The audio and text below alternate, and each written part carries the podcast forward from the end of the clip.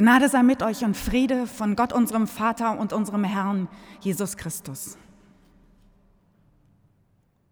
Erst wüten sie nur mit Worten.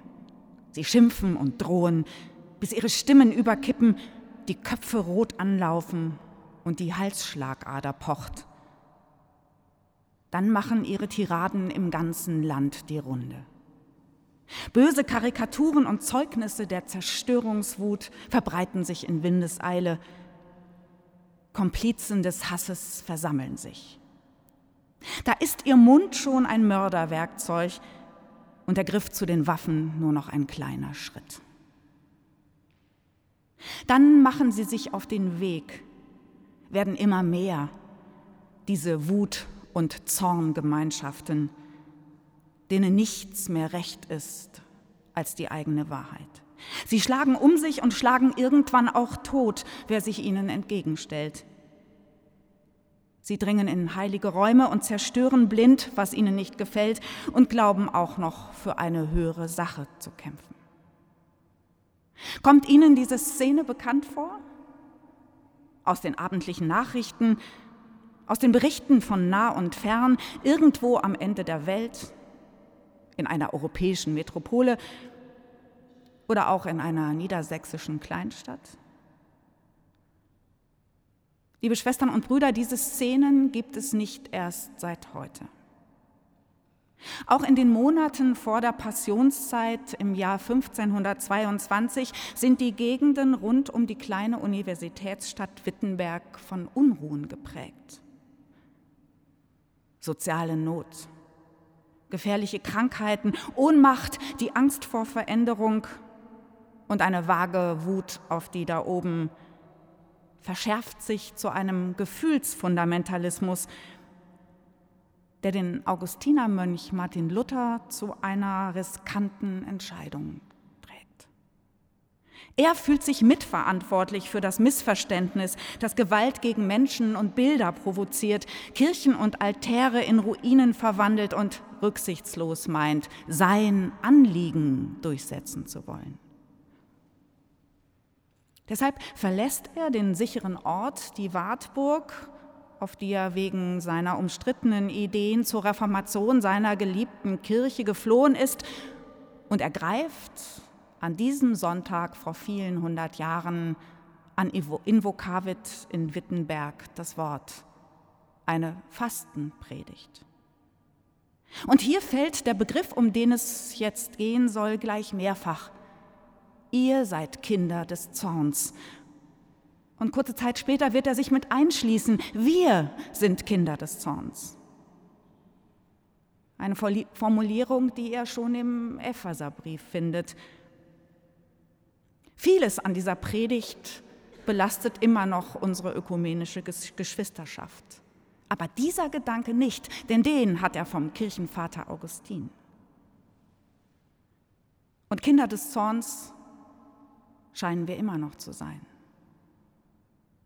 Und weil heute wieder Invokavit ist und die Passionszeit eine Zeit ist, in der wir uns über uns selbst Rechenschaft ablegen, soll diese Art menschlicher Passionen im Mittelpunkt dieser Predigt stehen. Martin Luther entwickelt nämlich sein Verständnis von Sünde aus einer Theologie böser Gefühle. Und er weist sich dabei eben als gründlicher Leser seines Kirchenvaters. Blinde Passionen wird ein paar hundert Jahre später ein anderer römisch-katholischer Meistergedenker der Kirchengeschichte sagen. Blinde Passionen machen uns Menschen, uns vermeintlich gute Christinnen und Christen, zu Komplizen und Komplizinnen des Teufels. Wer kennt das nicht? Diese Momente, in denen Wut durch den Körper rauscht wie ein flüssiges Gift. Oder das Gefühl des Neids, das sich breit macht wie ein gefährlicher Pilz, obwohl man ja weiß, dass dieses Gefühl krank macht und hässlich und verbittert. Und eine innere Stimme versucht, dieses Gefühl zu mäßigen. Aber es kommt doch, was die sich wieder erlaubt, wie kann mir so ein Unrecht geschehen? Was bildet der sich ein? Warum hat die, was ich nicht habe? Sehen die anderen nicht, dass dieser Vorteil unberechtigt ist? Die da oben, die daneben. Oft wird ja in der christlichen Tradition unter Sünde eine böse Tat verstanden, ein begangenes Unrecht, und da stehen viele dann doch ganz gut da. Denn über diese Gefühle reden wir ja selten. Und im Alltag ist Sünde so dermaßen trivialisiert, dass schon ein Stück Schokolade oder die leichte Tempoüberschreitung mit dem Auto reicht, um vermeintlich zu erklären, was damit wohl gemeint sei. Aber in der augustinischen Tradition ist Sünde ein Zustand des Menschlichen, ein Zustand, der sich in diesen bösen Affekten zeigt. Gefühle können ja regelrecht von uns Besitz nehmen. Sie beherrschen schlagartig alles, die Wahrnehmung und noch jeden vernünftigen Gedanken. Das sind eben diese Momente, wo wir buchstäblich die Beherrschung verlieren, auch gegenüber denen, die wir lieben. Dem Bruder, der Frau, dem Kind, der Kollegin, gegenüber wildfremden Menschen oder auch nur gegen ein anonymes, die da oben. Wer könnte sich davon freimachen? Meistens gewinnt dann doch die Selbstbeherrschung. Aber dieses Gefühl, diesen bösen Gefühlen ausgeliefert zu sein, erzeugt Scham, Erschrecken über sich selbst. Und vielleicht auch die Einsicht, dass das Böse schon entsteht, wenn keine böse Tat daraus wird.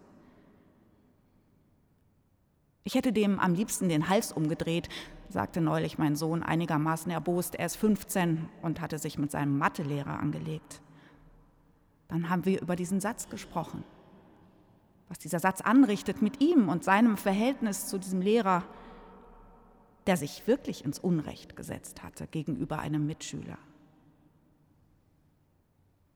Dieses Gefühl, das bis in Gewaltfantasien geht, eine Psychiaterin hat mir neulich erzählt, niemand sei vor solchen inneren Bildern sicher. Nicht mal die Heiligsten. Und niemand könne mit Sicherheit über sich sagen, dass aus diesem Gedanken nie irgendeine böse Tat würde. Die sprichwörtliche geballte Faust in der Tasche, fliegt sie irgendwann doch in das Gesicht des Gegenübers? In jedem Fall ist sie auch in der Tasche schon ein Gift für die Beziehung zum Gegenüber. Kinder des Zorns sind wir. Diese Beschreibung passt gut in die Gegenwart.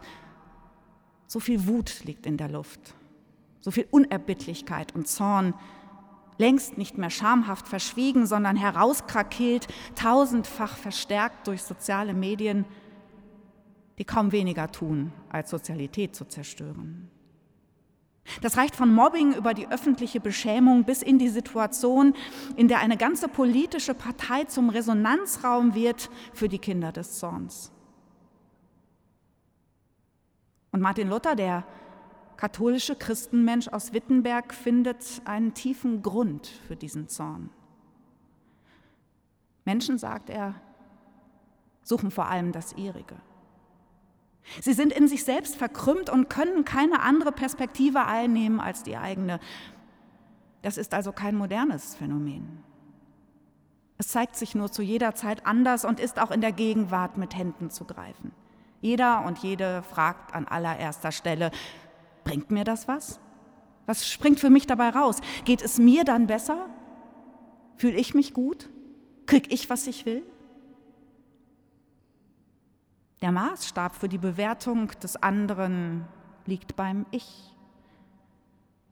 Und die zerstörerische Gewalt, die aus diesem Kreisen um sich selber kommt, zeigt sich längst auf deutschen Straßen, in Teeküchen, an Abendbrottischen und, seien wir ehrlich, auch in Diözesanräten und Kirchenvorständen. Eine kluge Analytikerin kollektiver Gefühlslagen beschreibt hinter dieser Wut zwei andere Gefühle, die sich hinter diesen lauten, aggressiven verbergen. Und sie führen mitten hinein in die christliche Theologie. Ohnmacht, sagt sie.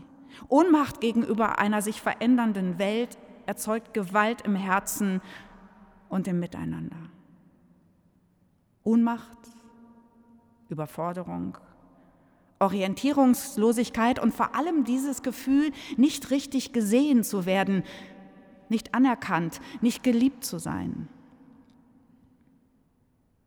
Dazu kommt dieses gute Gedächtnis für Kränkungen aller Art, für all die Momente des Zurückgesetztseins, der Benachteiligung, der mangelnden Aufmerksamkeit. Meine fromme Großmutter hätte es anders formuliert. Sie sprach vom Kränkungsstolz als der Sünde der Zeit. Da war sie schon weit über 90 und doch eine nüchterne Beobachterin der Gegenwart. Kränkungsstolz als Form der Überheblichkeit, der Rechthaberei, der Haltung macht auch der Heidelberger Katechismus, in dem ich aufgewachsen bin, als subtile Form der Sünde aus. Sie führt immer dazu, dass die anderen auf der Anklagebank sitzen. Immer haben sie etwas falsch gemacht, mir etwas vorenthalten oder mich nicht verstanden. Und die Wut und den Hass laden sie dann ab, wo man die Verantwortlichkeit für die eigene Lage, das Gefühl des Verlorenseins, auch die Traurigkeit über ein Leben, das nicht so gelaufen ist, wie man es sich wünschte, ablasten kann. Und die vermeintlich Verantwortlichen finden sich dann herabgewürdigt und gedemütigt auf Plakaten wieder, markiert mit Fadenkreuzen oder Morddrohungen, wie in dieser Woche beim politischen Aschermittwoch in Biberach oder bei der Demonstration gestern in Hannover für Menschenwürde und gegen Antisemitismus. Da kommentieren zwei junge Kerle diesen friedlichen Zug durch die Stadt mit dem Hitlergruß und üblen Beschimpfungen. Kränkungsstolz, das Gefühl, nicht gesehen zu werden. Hier kommt die Grundüberzeugung von Christinnen und Christen ins Spiel. Die Einsicht, aus diesem Teufelskreislauf kann ich mich nicht selbst befreien. Diese Gefühle machen unfrei auf die schrecklichste Art. Da hilft kein Appell, kein erhobener Zeigefinger, kein Reiß dich mal zusammen, nicht mal der Verweis auf Recht und Gesetz kann den Schrei der Ohnmacht und des Geliebtwerdenwollens herunterdimmen. Die Antwort Martin Luthers klingt einfach. Gottes Liebe ist es, Gottes Liebe, die sich im Leidensweg Christi zeigt, die uns herausholt aus diesem Teufelskreis. Das klingt angesichts des Wutniveaus in unserer Gesellschaft ziemlich trivial oder kitschig oder weltfremd. Dazu kommt, dass der Verrat an der Gottesliebe durch die Kirchen diese Botschaft für viele an Glaubwürdigkeit eingebüßt hat. Wie viel Leid, wie viel kriminelle Vertuschung dieses Schmerzes, wie viel Kälte auch, wie viel Unbetroffenheit angesichts der vielen Betroffenen sexualisierter Gewalt ist im Namen der Liebe und unter dem Deckmantel christlicher Zugewandtheit entstanden in meiner Kirche. Eine Gemeinschaft, die sich für besser hielt als der Rest der Welt. Wie viel Überheblichkeit, weil bewusstes Übersehen und Verharmlosung, welches Maß an Verletzungen ist im Namen der Liebe in unseren beiden Kirchen passiert. In einer Kirche, die die meine ist, seit ich denken kann. Wie viel Machtmissbrauch mit Struktur und Methode hat Menschen in Ohnmacht, in Verzweiflung und in meinem eigenen Freundeskreis in den Tod getrieben. Das ist nicht mehr meine Kirche. Dieser Satz ist mir in den letzten Wochen oft begegnet. Ausdruck von existenzieller Enttäuschung, von Not und neuerlicher Wut, die Kirchenleute in Verantwortung nun zu Recht auf sich ziehen. Ein Satz, der mir in schlaflosen Nächten immer wieder selbst durch den Kopf zieht, wie diese Worte auf den Bildschirmschonern. Aber es bleibt ja meine Kirche. Denn Gottes Liebe, die nicht pervertierte, die klare Liebe, deckt eben nicht zu. Sie taucht auch nicht in ein rosarotes Licht. Sie steht für Wahrhaftigkeit, für schmerzhafte Einsicht, für rücksichtslose Öffnung gegenüber der eigenen Schuld. Nein, die Kirchen sind keine besseren, sicheren Orte. Sie müssen sich nun selbst die Liebe Gottes zumuten, die ohne den Geist der Wahrheit und Wahrhaftigkeit eben nicht zu haben ist. Und auch Martin Luthers böse Passion galt zu Anfang nur ein paar kritischen Kollegen, aber später setzte er sich mit dem Hass auf die Juden ständig selbst ins Unrecht. Er legte eine Zündschnur ans Christentum, die bis heute brennbar ist. Christinnen und Christen sind keine besseren Menschen. Wenn es gut läuft, stellen sie sich ihrem Kränkungsstolz und ihrer Lust, sich selbst zum Maßstab der Welt zu machen. Sie reden über ihre Verführbarkeit und über die Versuchung, vor allem andere ins Unrecht zu setzen, moralisch zu diskreditieren oder klein zu machen. Vor allem aber müssen Sie, müssen wir der Versuchung widerstehen, uns nur mit uns selbst zu beschäftigen, mit der eigenen Kränkung, dem eigenen Bedeutungsverlust, an dem wir ja auch mitgewirkt haben. Für mich sind es in der Passionszeit die Momente der Stille. Das Überwältigtwerden durch die Kraft der Musik. Wenige Worte. Worte aber, die ich mir selbst nicht sagen kann, Zeiten des Innehaltens, mit meiner Sehnsucht nach Anerkanntsein, in denen das Gefühl tiefer Freiheit sich einstellt. Ja, ich kann die Kränkung loslassen. Meine Wut verblasst, die verletzenden Sätze oder Taten, die Ohnmacht auch, als müsste ich die Welt retten. Ich kann die Scham über meine Kirche eingestehen, die Ratlosigkeit, die Enge des Herzens, die Sorge um die Zukunft in einer drastisch veränderten Welt und mich so wieder öffnen gegenüber der Zuwendung Gottes, der Schönheit meines Gegenübers, des Gebrauchtwerdens als der wirksamsten Form Gottes Liebe weiterzugeben.